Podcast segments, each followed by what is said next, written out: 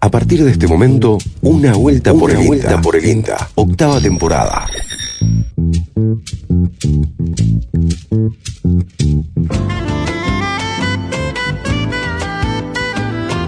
Hola, ¿qué tal? Muy buenos días. El placer de saludar a la audiencia de Una Vuelta por el INTA, a la audiencia de Radio Universidad M580, para compartir aquí eh, esta hora con ciencia, tecnología de la mano del Instituto Nacional de Tecnología Agropecuaria. ¿Cómo está Mauro Bianco?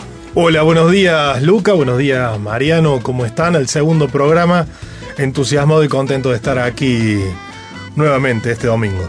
¿Qué tal estuvo esta semana después del primer programa? Ya hoy nos nota un poquito más tranquilo, estábamos muy efusivos la semana pasada. Sí, sí, ¿eh? todo primer programa un poquito nos altera, pero muy bien, muy buenas repercusiones, saludos, gente que nos ha estado escuchando. Sí. Así que también muy contentos y bien, bien. Semana movida, pero. Sí, sí, sí, sí, semana movida. El abrazo a todos y todas quienes estuvieron escuchando esta primera emisión de la semana pasada de Una Vuelta por el INTA. Nosotros estamos realmente muy contentos eh, de, reencontrarnos en este espacio, ¿no? Eh, que nos vincula no solamente con la comunidad en general, sino también con nuestros compañeros y compañeras de INTA. Bueno, es, un, espacio que se retroalimenta eh, de muchas partes. Así es, Lucas. Y bueno, ya vamos a estar saludando a algunos de los y las oyentes que nos han estado escuchando, saludando y, bueno, y también felicitándonos por el primer programa. Así que ya lo vamos a saludar. ¿Qué tenemos para hoy, Mauro? Varios temas, entre ellos, burlanda. Vamos a hablar de qué es la burlanda, para qué se usa, cuáles son eh, por ahí los usos principales y, un poco la importancia para Córdoba y para el país de la burlanda y un trabajo de tesis eh, que está llevando a cabo una especialista aquí en el INTA Manfredi sobre la alimentación a base de burlanda, la alimentación bovina. También vamos a estar hablando sobre ensayo de fertilización en maíz y en trigo, el panorama de cerdos que nos quedó afuera del programa pasado y un tema que también lo anticipábamos, capacitación de escuelas técnicas rurales sobre avicultura. Así es, una movida que está llevando adelante el Pro Huerta con otras instituciones públicas. Vamos a charlar con un especialista, eh, con Pedro Ruiz Pose, que es un habitué de esta, de este, de esta tertulia. y también hoy tenemos, hoy iniciamos el sorteo de la miel. Justamente le estaba por decir, veo aquí al frente mío un frasco de, de miel eh, del monte nativo, dice. Así que miel, miel la posta, miel eh, producida en el campo anexo de Dian Funes. En un ratito les vamos a estar contando cómo hacer para participar. Vamos a sacar una fotito aquí para correr en nuestro Facebook y la gente va a poder eh, en estos próximos programas participar y probar esta delicia producida en el noroeste cordobés. Eh, Bianco, le propongo que después de, esta breve introducción escuchemos un poco de música. Hubo muy buenos comentarios sobre la música del programa pasado. Le mandamos un saludo a José Ávila, eh, que hizo la musicalización. Eh, escuchamos un poquito de música y nos metemos ya en el desarrollo de los temas de esta vuelta por el INTA. Vamos con la música. Esta mañana felintas son únicas. Los invitamos con un dueto exquisito ahora. Ella acaba de cumplir los 70. Él es uno de los grandes cantautores argentinos. Ana Belén, Chico Novarro, algo contigo. Hace falta que te diga que me muero por tener algo contigo. Es que no has dado cuenta de lo mucho que me cuesta ser tu amigo. Ya no puedo acercarme a tu boca sin deseártela de una manera loca. Necesito controlar tu vida, saber quién te besa y quién te abriga. Hace falta que te diga que me muero por tener algo contigo.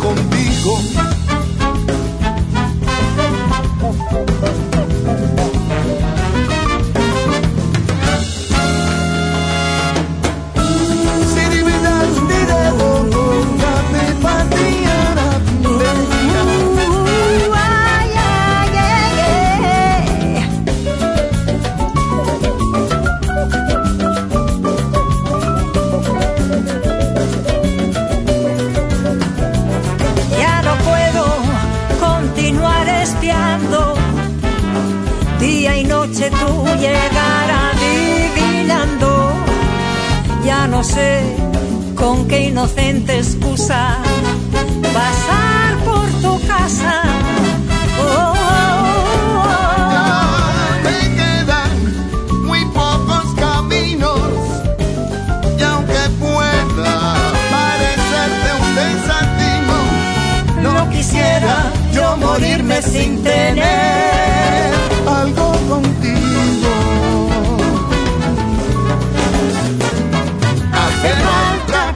diga que me muero por tener algo contigo.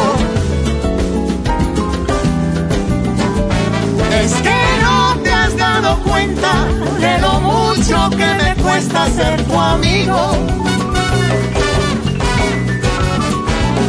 Ya me Ya me quedan muy pocos Muy caminos. pocos caminos y aunque pueda quisiera yo morirme sin tener algo contigo.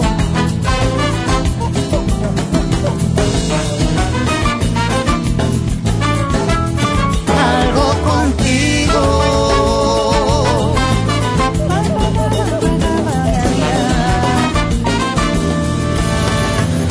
Una vuelta por el INTA. Ciencia y tecnología en el aire. Le decíamos en la presentación, sorteamos a partir de este programa eh, una miel cada uno de estos domingos para participar. ¿Cómo hace la gente? Entran a nuestro Facebook, eh, Mauro, a una vuelta por el INTA. Allí van a encontrar una foto, un- una publicación de, esta miel, de miel La Posta, de bosque nativo, eh, producida aquí en, el marco de, los trabajos que hace el campo el campo anexo del INTA en Dianfunes.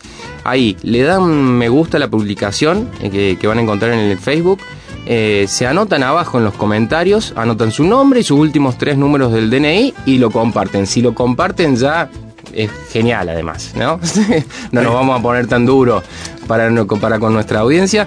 Eh, tenemos para sortear una miel de un kilo eh, de bosque nativo. Vamos a escucharlo a Christian Mom, en principio, que nos va a contar un poco qué es, de qué características tiene esta miel, cómo se hace y de qué, eh, de qué manera se produce allí en el campo anexo que tiene INTA en Dianfunes. es una miel que la producen las abejas en base a, a flores de monte nativo principalmente. Eh, estamos en un entorno donde es netamente ganadero, donde no existe casi la agricultura extensiva y, y prácticamente no se usa ningún tipo de agroquímicos para el control de ninguna plaga. Entonces, bueno, esta es una miel de monte, principalmente de, de especies arbóreas y arbustivas como algarrobo, chañar, brea, atamisqui, espinillo, palo amarillo, liga, que son especies que predominan en nuestro monte chaqueño semiárido y que son la fuente principal de floración de las abejas eh, o de floración de estas especies para las abejas. Es una miel que, como decía, al estar en un entorno donde prácticamente no hay agricultura, eh, es naturalmente orgánica. Si bien nosotros no la certificamos como producción orgánica, pero naturalmente sabemos que, que es de, producida de tal forma. Eh, se hace un manejo del apiario como lo recomienda el, el sendero tecnológico del Programa Nacional Apícola de INTA y bueno, en esto de aplicar este sendero hace que eh, sea una miel eh, de una excelente calidad, libre de contaminante y producida bajo prácticas, eh, buenas prácticas agropecuarias en lo que es el manejo de, de los apiarios y de las colmenas. Normalmente la miel se produce de en noviembre, diciembre una primer cosecha y otra cosecha eh, más hacia fin de temporada, que eso sería marzo, abril. La miel de la primera cosecha es principalmente de algarrobo, de especies arbóreas, y la segunda es de especies más de tipo arbustivas, como chilca y palo. Chilca, palo amarillo, algarrobo, son algunas de eh, las variedades que podés encontrar aquí en, la producción de miel que hace el INTA en el campo anexo de Dianfunes. La miel se llama y se comercializa eh, como La Posta, es una marca que tienen en la cooperativa apícola de Chilín, en donde se fracciona, hemos estado eh, el año pasado o el anterior, no, el anterior, hemos estado en esa cooperativa y INTA forma parte de esa cooperativa y es la manera que tiene para comercializar eh, esta delicatessen de, monte nativo del noroeste cordobés. Los próximos programas vamos a seguir sorteando y vamos a darle a la audiencia también teléfonos o vías de contacto para eh, adquirirla a esta miel eh, que viene eh, como en envases de un kilo y de medio kilo, ideal para el invierno.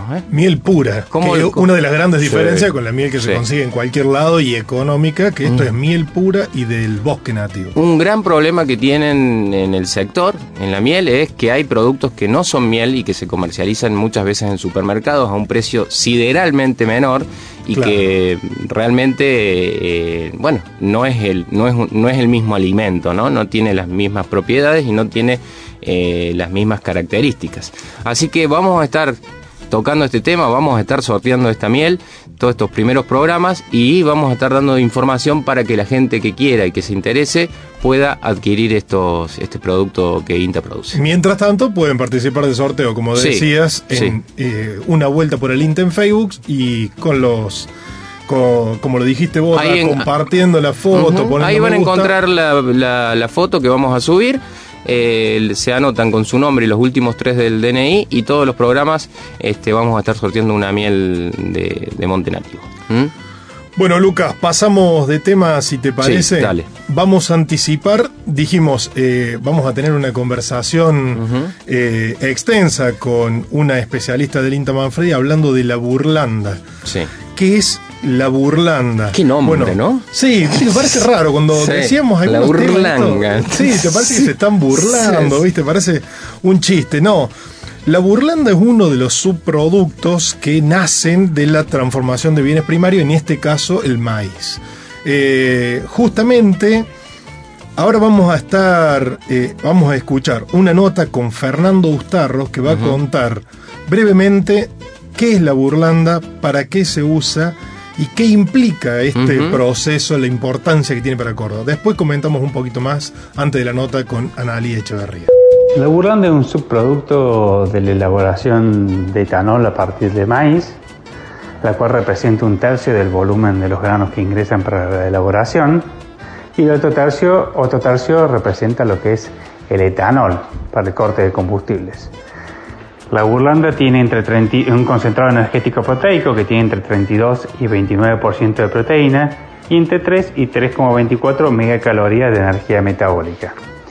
Este tipo de proceso se puede dar en plantas grandes, como por ejemplo la DACA Bio o Bio 4, o en pequeñas plantas insertas en el campo de menor volumen, que lo que hace es, un proceso de, energía, eh, de, economía circular en el cual se autoabastecen a un mismo feedlot que generalmente suelen estar asociados a otro proceso de recolección de efluentes de ese feedlot y generación de biogás o, o, todo un proceso de economía circular en el cual se aprovecha el maíz, del campo para la planta y la planta va para y, después sale el etanol para el corte y la burlanda para la alimentación bovina. La gran importancia que tiene este tipo de procesos en el interior, en Córdoba, digamos, por ejemplo, sería que primero el incremento de valor que generamos, el valor agregado, digamos, porque pasamos de un producto que es el maíz, que tiene un precio, a uno de mucho mayor valor que es el etanol para el corte de combustible. Y de Yapa nos queda lo que es el subproducto que es la burlanda para la alimentación bovina a bajo costo. Eso es, eso es muy importante. Y lo otro que es muy importante es por la cantidad de puestos de trabajo que genera todo este círculo virtuoso de, la, de lo que es el agregado de valor a través de estas producciones. Ya que cada una de estas plantas, ya sea las grandes las chicas, generan muchos puestos de trabajo en forma directa e en forma indirecta en logística, en abastecimiento, en proveedores, etc. Bueno, ahí nos comentaba Fernando Ustarros del INTA Manfredi, que es la burlanda, cómo se produce y decía, en Córdoba, de las seis plantas que Sí. producen eh, bioetanol en el país, cuatro están en Córdoba, uno de los subproductos es la burlanda. Pero ya vamos a volver eh, Sí. sobre este tema en el próximo bloque con Analía Echeverría que nos va a comentar un poquito más. Ahora, si le parece, vamos a escuchar un poquito de música y enseguida volvemos. Se viene Barry Manilow. Este grande de la música empezó su carrera componiendo jingles publicitarios. Barry Manilow llega con un tema de Albert Hammond, Nunca llueve en el sur de California. Got on board a westbound 747. Didn't think before deciding what to do. All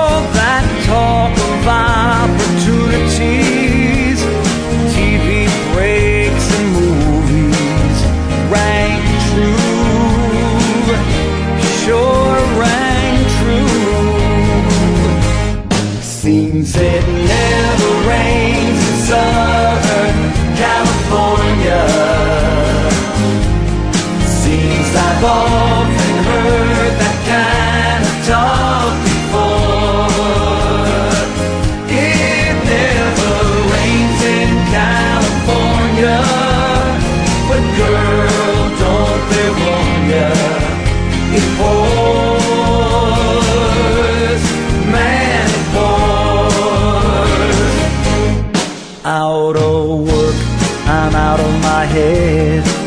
Out of self-respect, I'm out of bread. I'm underloved, I'm underfed. I wanna go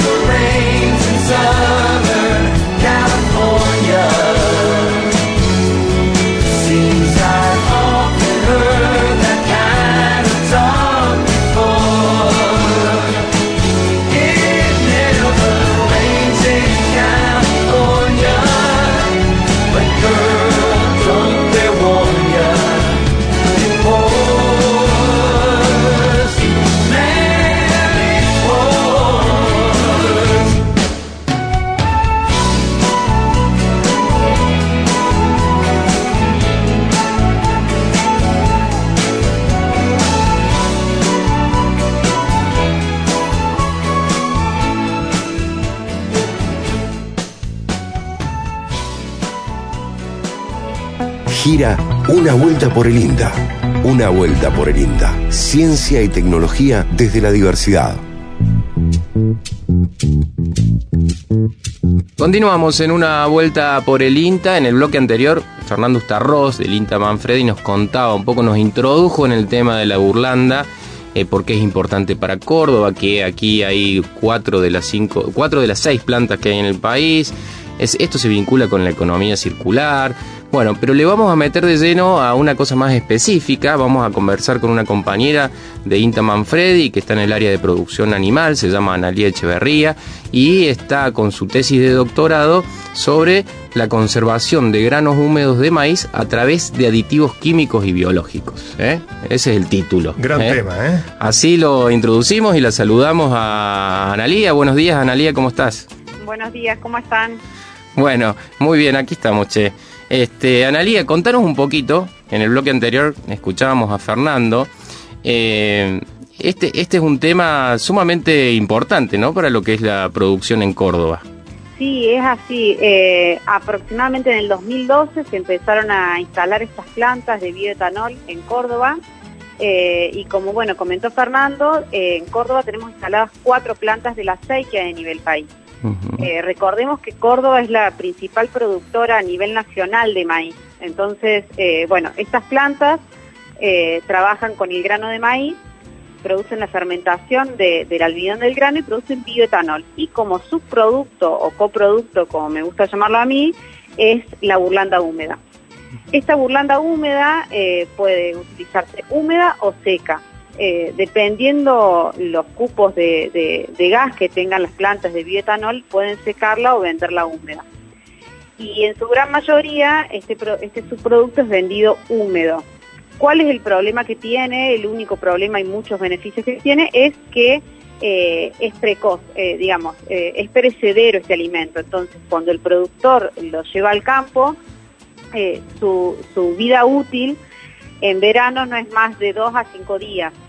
Ah. Entonces, bueno, desde Intermanfred, del área de producción animal, eh, desde hace un par de años venimos llevando a cabo líneas para eh, tratar de, digamos, de ver alternativas para conservar este subproducto.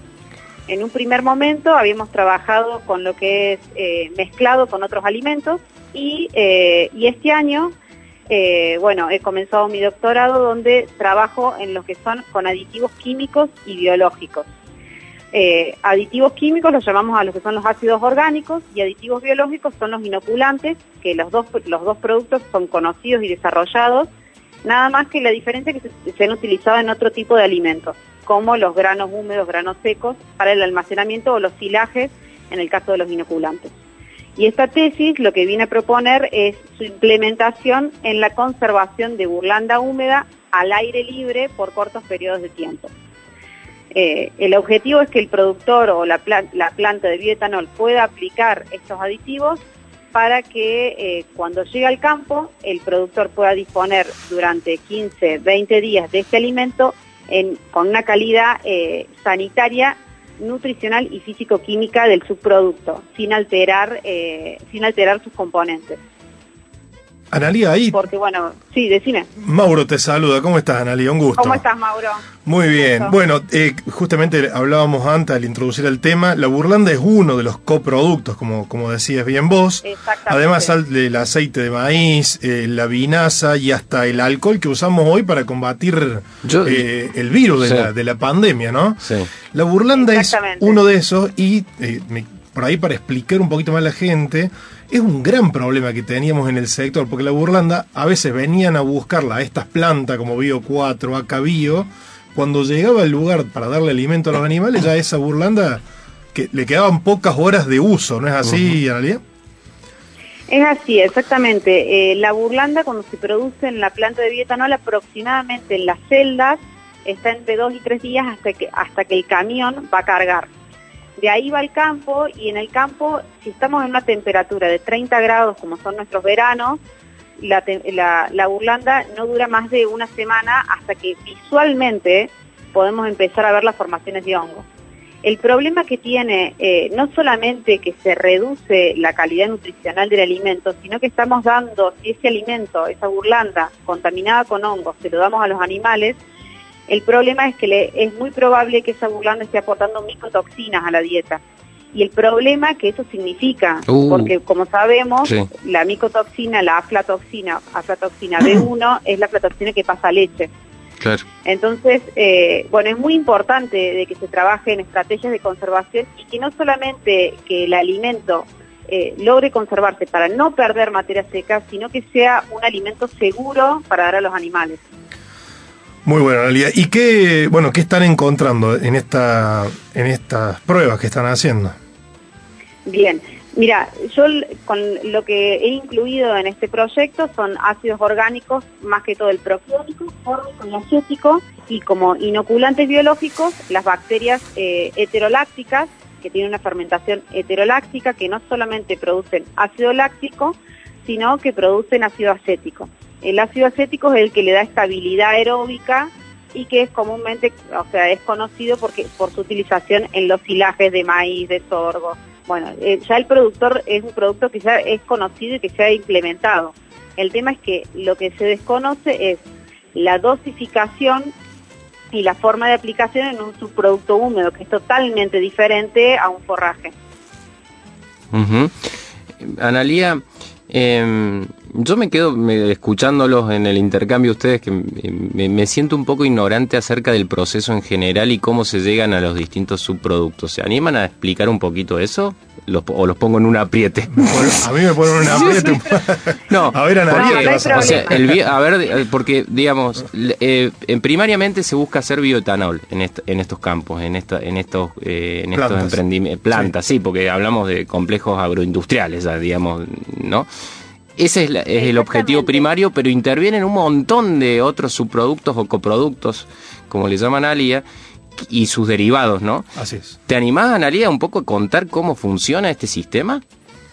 Sí, cómo no. Es, eh, para simplificarlo, es así. El grano de maíz llega a las plantas de, de bioetanol, es clasificado, eh, se lo limpia y se lo muele.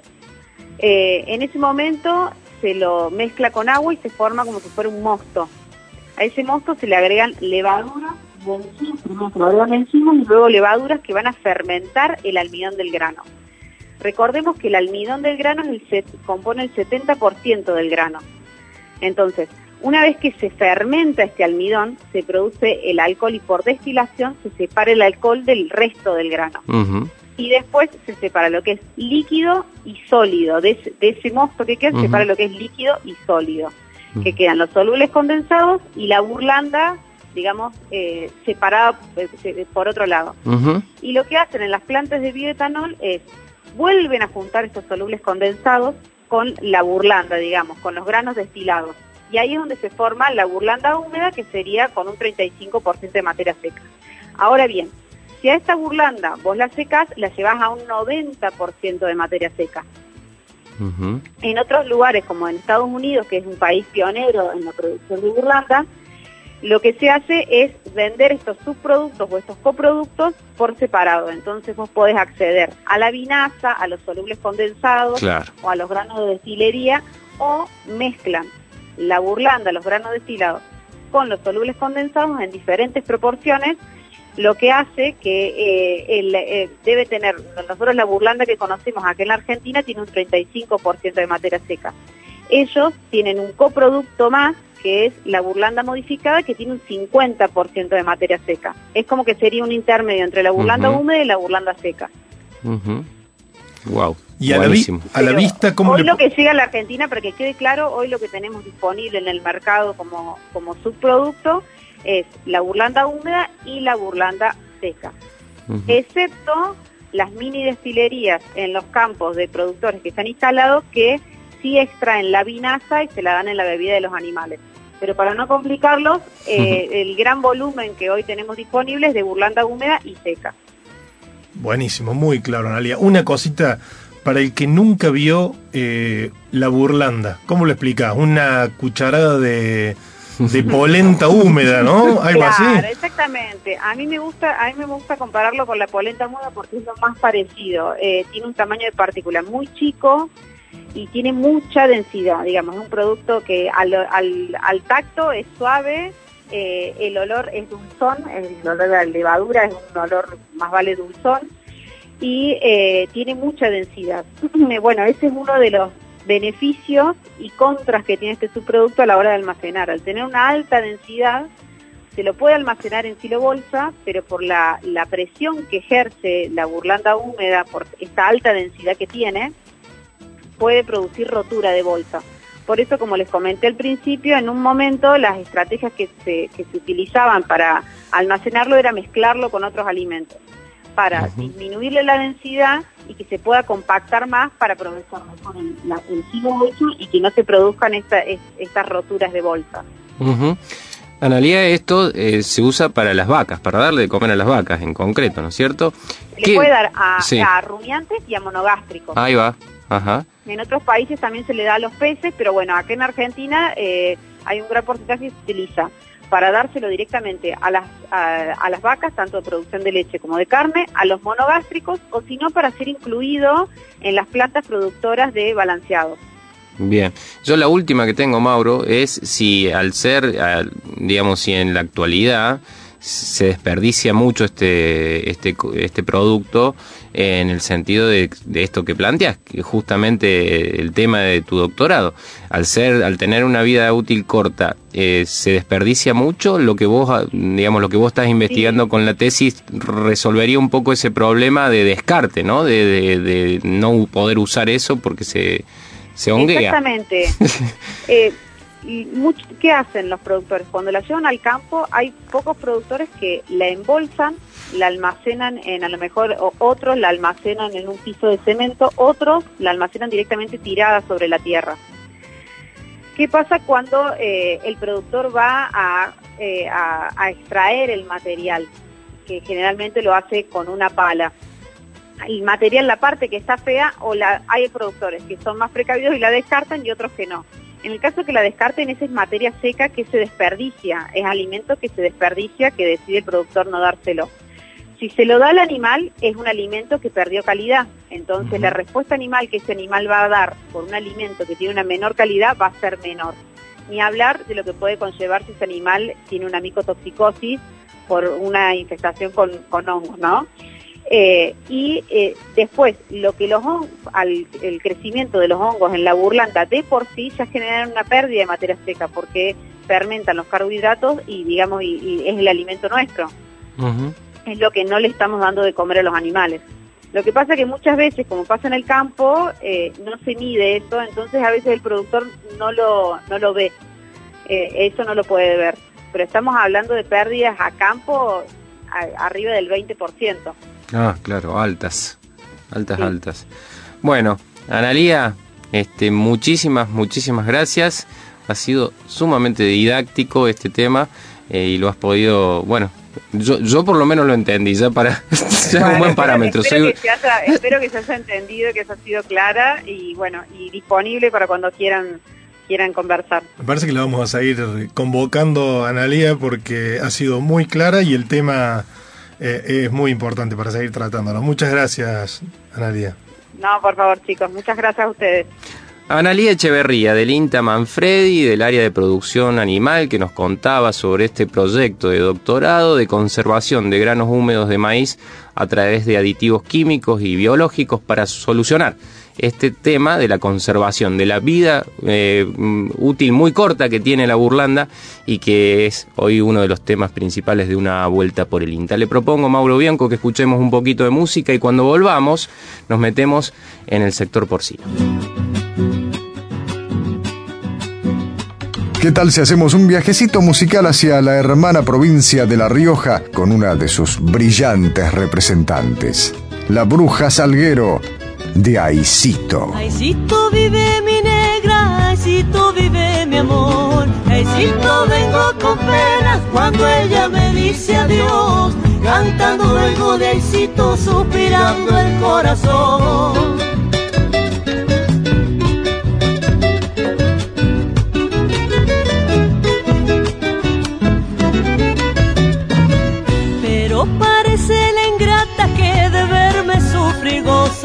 Me atormenta con sus celos como si fuera tal cosa.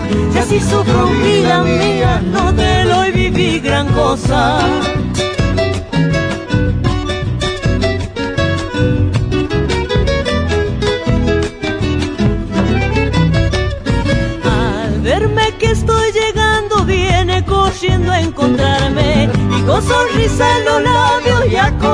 Reprocharme. Yo te quiero así, mi negro, y tendrás que soportarme. Cuando cruzo el río dulce ya la alcanzo a divisar. En su ranchito de sucho, sombreadito de chañar, haciendo añas paviditas pa' poderme convidar.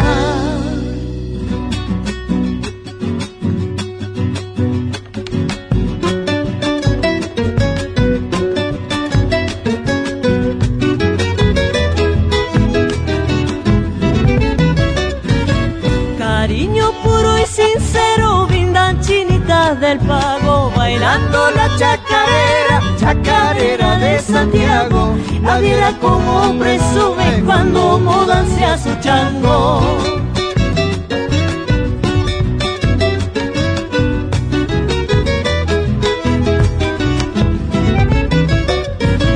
Vamos chinita mi rancho Ahí sí tú está Guaycondo, ahí sí tú Tarapaya El río dulce está ahí sí y ahí sí tú ha de ver la playa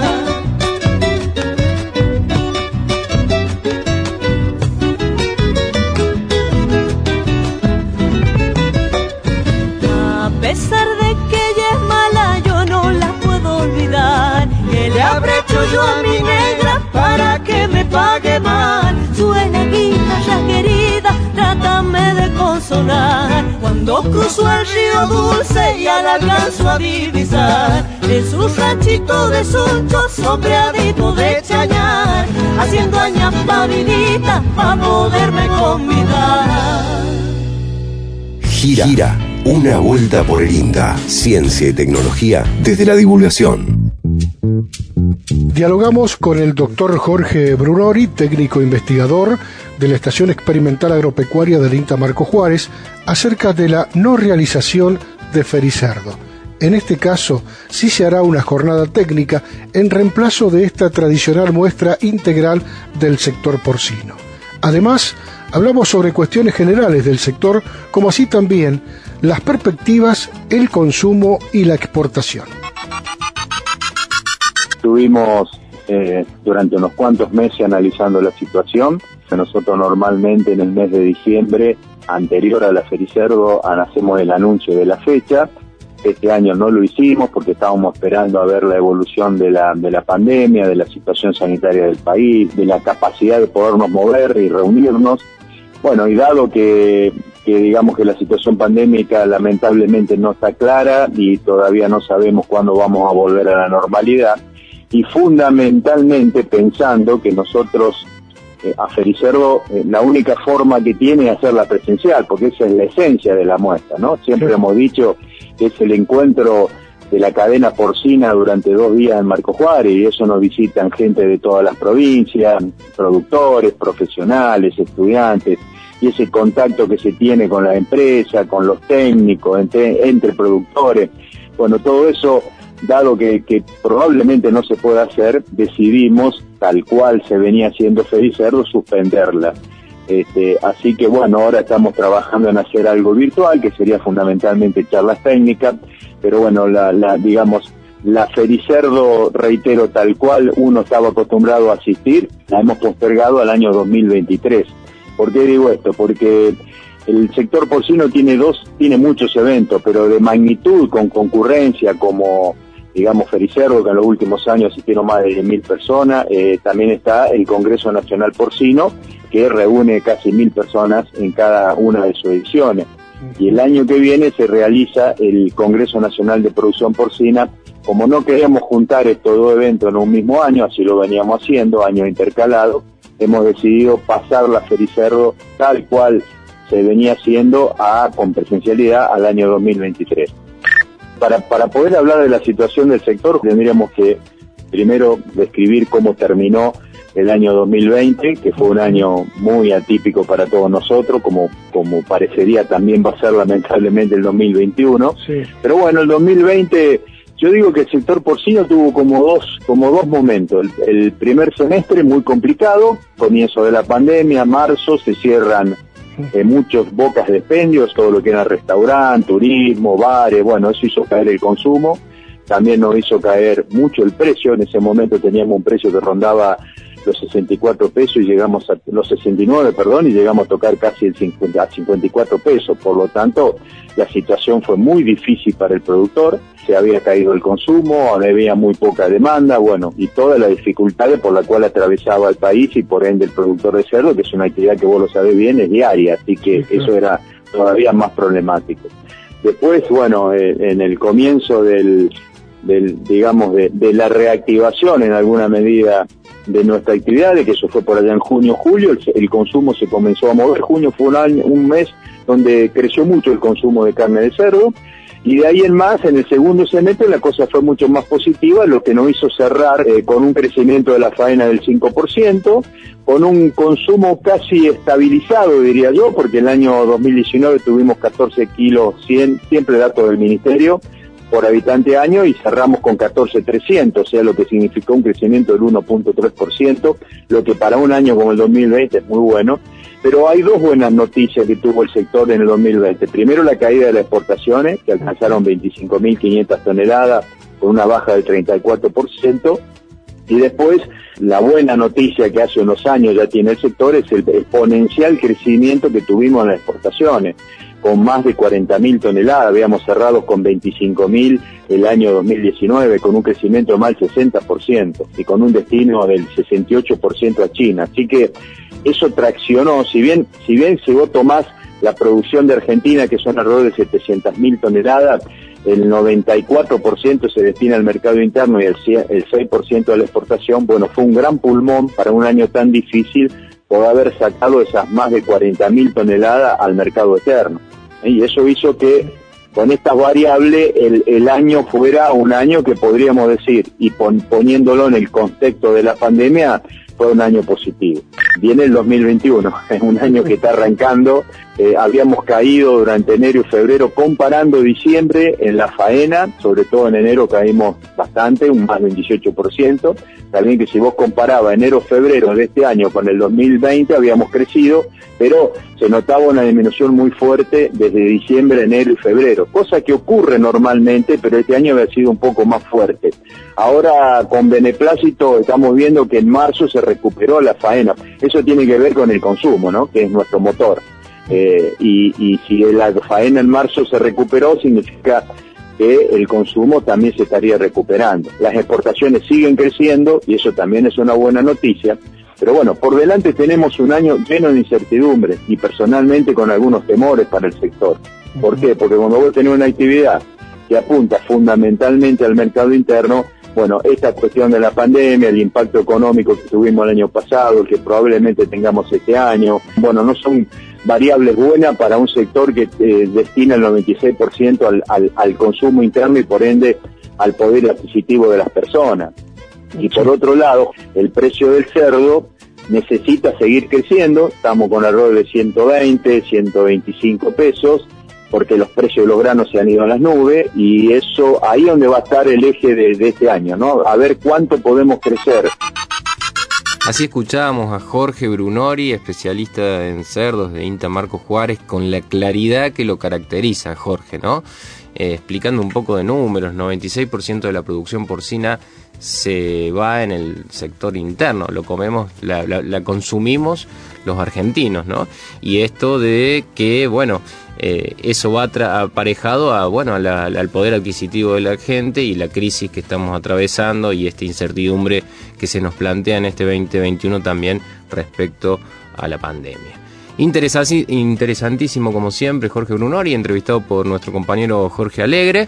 Y ahora vamos a pasar a eh, un taller de capacitación para escuelas rurales y técnicas sobre avicultura, una propuesta que está llevando adelante un equipo grande de Pro Huerta junto contra con otras instituciones.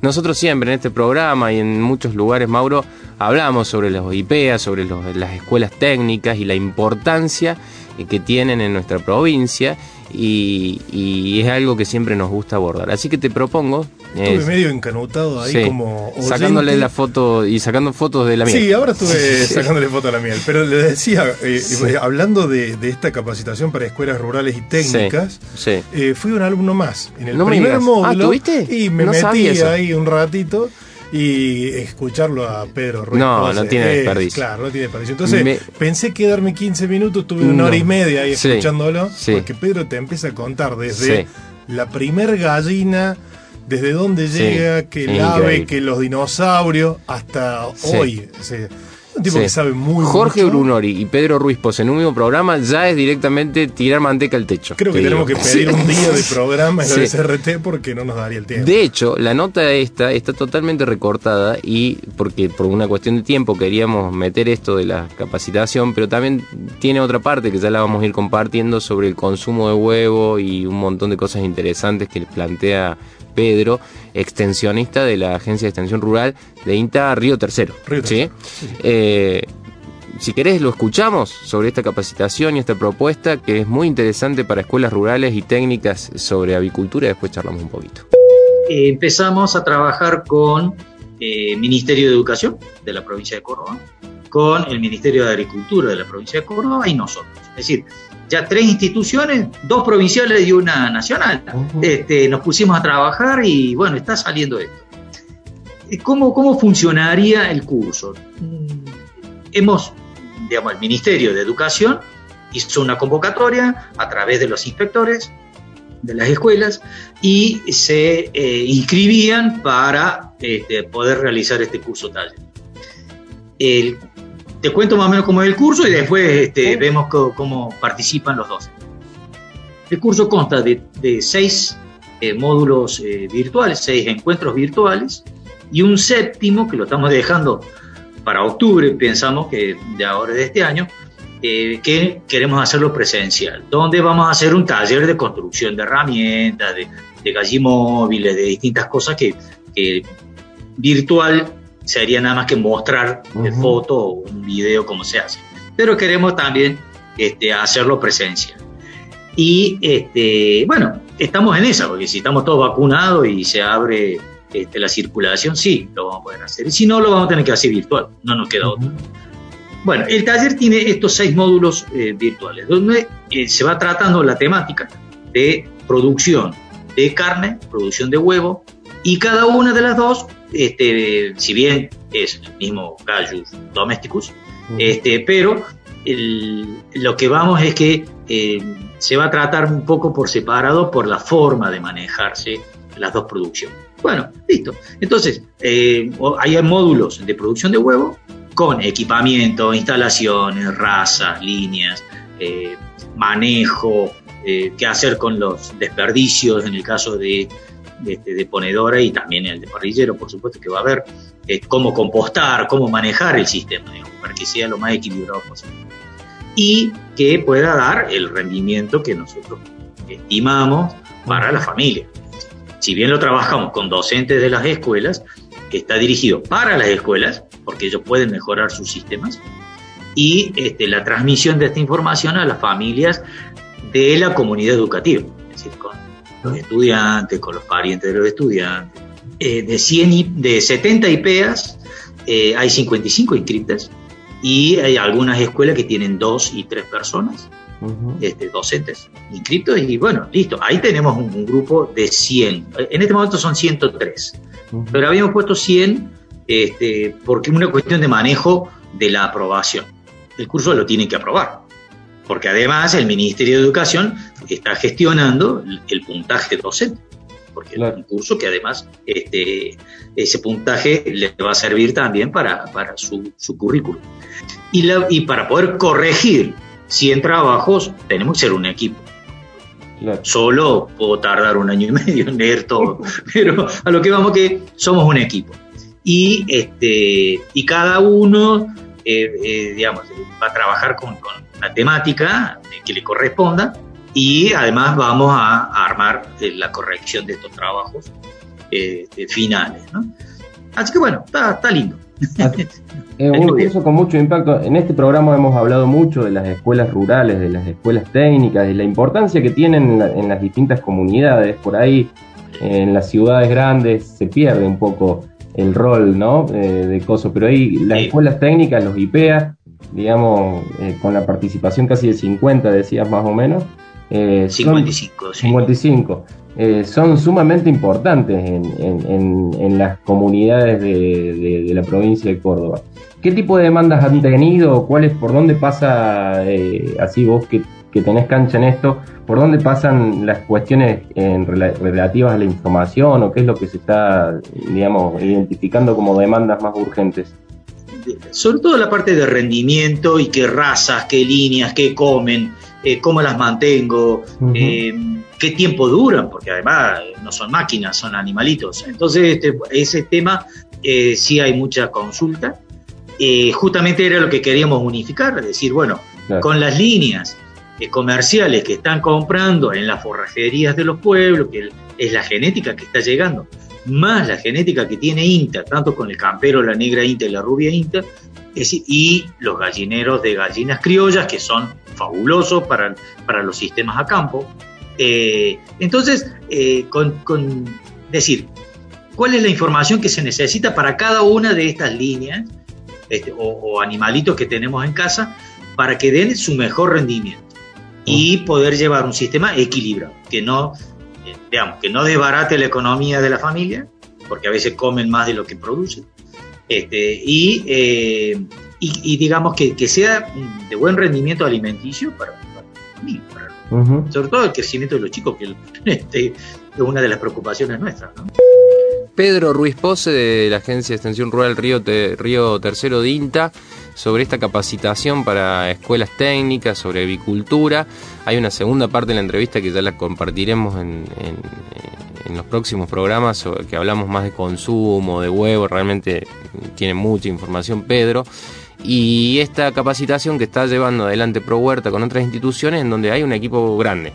Sí, primero te iba a decir, Lucas, es formación para formadores. En realidad se están formando docentes, profesores, maestros de las escuelas técnicas para, bueno, sobre el tema avicultura. Y el INTA está, INTA Pro Huerta, junto con el Ministerio de Educación de la provincia de Córdoba, con la dirección eh, de escuelas técnicas de Córdoba están los número uno. Eh, Pedro Ruiz Pose, de hecho, es nuestro número uno, pero con un equipo, dice él, que muy bien secundado, porque está Estela Bulgarelli de la oh, Agencia de Extensión Córdoba, Zulma Canet del INTA Pergamino, que también ha sido eh, una referente del tema avicultura. Y bueno, el equipo se compone con Luciana Gadvan, Ramiro uh de, coordinador de Pro Huerta y otros especialistas. Ahí tenés trabajadora social y licenciado en ciencias políticas, ya de movida, ¿no? Eh, Luciana y Ramiro. La verdad que un trabajo multidisciplinario muy bueno que está llevando a cabo este equipo. Seguramente, como decía, más de Pedro y para adelante, esto termina a fin de año, así que vamos a ir teniendo eh, más sobre este tema y además cierra, como decía Pedro, con una clase presencial a campo, ¿sí? Cuando la situación sanitaria lo permite, por supuesto. Cuando se pueda. Bueno, vamos a seguir un poco cómo cómo va esta capacitación, que ya está empezada, que no se pueden inscribir por si a alguno le interesa, pero que seguramente eh, se volverá a repetir o podemos ahí habilitar esa información para cuando eso suceda si alguien lo necesita. Muy bien, Vanessa Aguirre es otra de, de, las que está en este equipo y, bueno, un gran saludo a este equipo que se pone la 10, la verdad. Un abrazo para todos. Eh, vamos a escuchar un poquito, un, un poquito de música y ya, no, ya se nos está yendo el programa, Mauro. Les proponemos a nuestros queridos oyentes uno de los temas que forman parte del nuevo trabajo discográfico de León Gieco. En este caso, acompañado por uno de los pilares del rock mexicano. Hablamos del Café Tacuba Jaime López. El tema se llama Todo se quema. Hemos visto borrar de un plumazo un pueblo. Casas, niños, madres, jóvenes, padres y abuelos. Hemos visto caer parte de la historia de este único mundo que es lo poco que tenemos. Hemos visto llover un centenar de balas sobre inmigrantes que un lugar reclamaban y que hemos visto a vos sentado en un balcón, en un sillón como Nero mirando cómo todo se quema.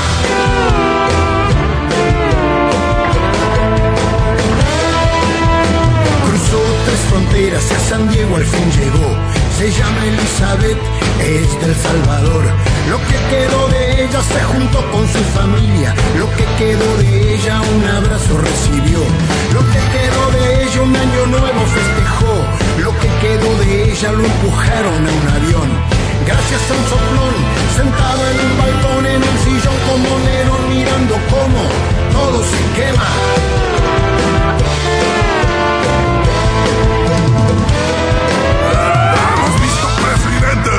latinoamericanos ir a España a festejar el quinto centenario, Día de la Raza, un nuevo aniversario, el primer genocidio que hubo en estos lados, imposible juntar. Agua con aceite, el mundo es una grieta, no resiste ningún puente. Y ahí está el huevón, sentado en un balcón, en un sillón como negro, mirando cómo todo se quema. Hemos visto argentinos arrogantes futboleros creer que todo el mundo está pendiente de lo nuestro. Ansiedad, paranoia, síndrome de Estocolmo, victorean a los chorros que otra vez se llevan todo. ¿Quién se quedó con el dinero que gasté? Pegando estampillas en mi libreta de ahorro. Y a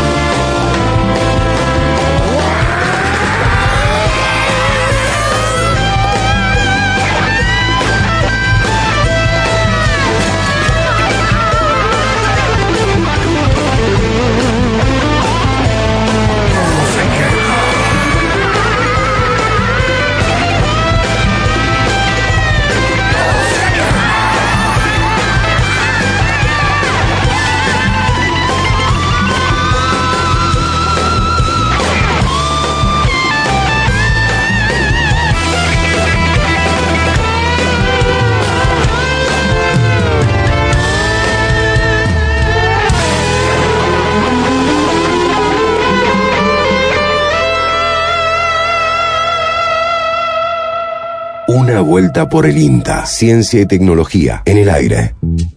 Último bloque de una vuelta por el INTA. Recuerden que estamos sorteando una miel de bosque nativa, de bosque nativo producida por INTA en el campo anexo de Dian Funes, miel la posta. eh, que para participar se meten en el Facebook de una vuelta por el INTA, ahí encuentran la publicación, una foto, una foto de la miel aquí en el estudio, los SRT, anotan su nombre, le dan me gusta, anotan su nombre y sus últimos tres del DNI y todas las semanas vamos a estar sorteando este, esta delicatessen del noroeste cordobés, Mauro. Así es. Vamos. Vamos cerrando. Vamos Eh, cerrando. ¿Qué tenemos? Dos saluditos. Dale, si me Vamos con parroquiales, sí, claro. Sí, pero eh, uno es una oyente fiel que Sí. tenemos de, de toda la De- temporada de, de una toda. vuelta por el INTA. Sí. Marcela Claudia Moyano, que nos escucha, nos dijo que muy lindo salió el primer programa Sí. y va a estar prendida No solamente hoy. nos escucha, sino que después le da letra a todos nuestros compañeros. ¿Qué, pasó es, en una vuelta por él? Pasó esto, la llaman a ella. Así es, así que a Marcela, al doctor Pucheta también un fuerte abrazo. Y otro saludito más para Federico Sánchez, un amigo, ex compa de INTA, que Ah. también nos, nos escucha, así que... No me diga que Federica. Algo le tenemos que pedir a Federico, es de esas personas que uno le pedía y Guau. este va al hueso. Sí, siempre. dice, "Des- en un minuto, explícame cómo funciona. Y Es el, tipo. 0800 No, es una Sánchez, máquina. sería una máquina. Me adhiero el saludo a Federico. La última vez lo crucé en una plaza de estacionamiento, creo. Bueno, esos son los que tengo yo. ¿Tenés le doy eso? el Bueno, yo tengo para. Para nuestros, nuestros fieles oyentes y eh, suscriptos a nuestro grupo de difusión, que si ustedes quieren recibir el programa, el link del programa por ahí, hay mucha gente que le da fiaca levantarse los domingos o a la tan temprano a las 8 de la mañana, o que eh, lo pueden escuchar durante la semana cuando ustedes deseen. En, en- en el programa lo pueden encontrar en todas nuestras redes sociales, por supuesto, pero también tenemos un WhatsApp que es una vía de comunicación y que a la vez te llega el programa el lunes, ¿no? Eh, es el 3572 528693. Voy a repetir. Yo nunca llego a anotar cuando dicen en la radio los números de teléfono. Tengo un problema con eso. 3572 528693 3572 528693 es el teléfono ahí nuestro compañero Fabricio Taparelo es eh, una máquina lo vamos a, vamos a saludar esta semana a eh, nuestros oyentes Sebastián Zarco, Gloria Aravena, Milena Vela y Jeremías Morales. Unos eh, vitalicios de una vuelta por el INTA. Nos fuimos, nos fuimos, nos fuimos, nos vamos. Este, esto ha sido todo por hoy. Eh, lo, nos encontramos en la, en la próxima en la próxima edición de Una Vuelta por el INTA, el próximo domingo. Nos vemos el próximo domingo. Esto fue Una Vuelta por el INTA, el sello propio del Instituto Nacional de Tecnología Agropecuaria en Córdoba. Una Vuelta por el INTA.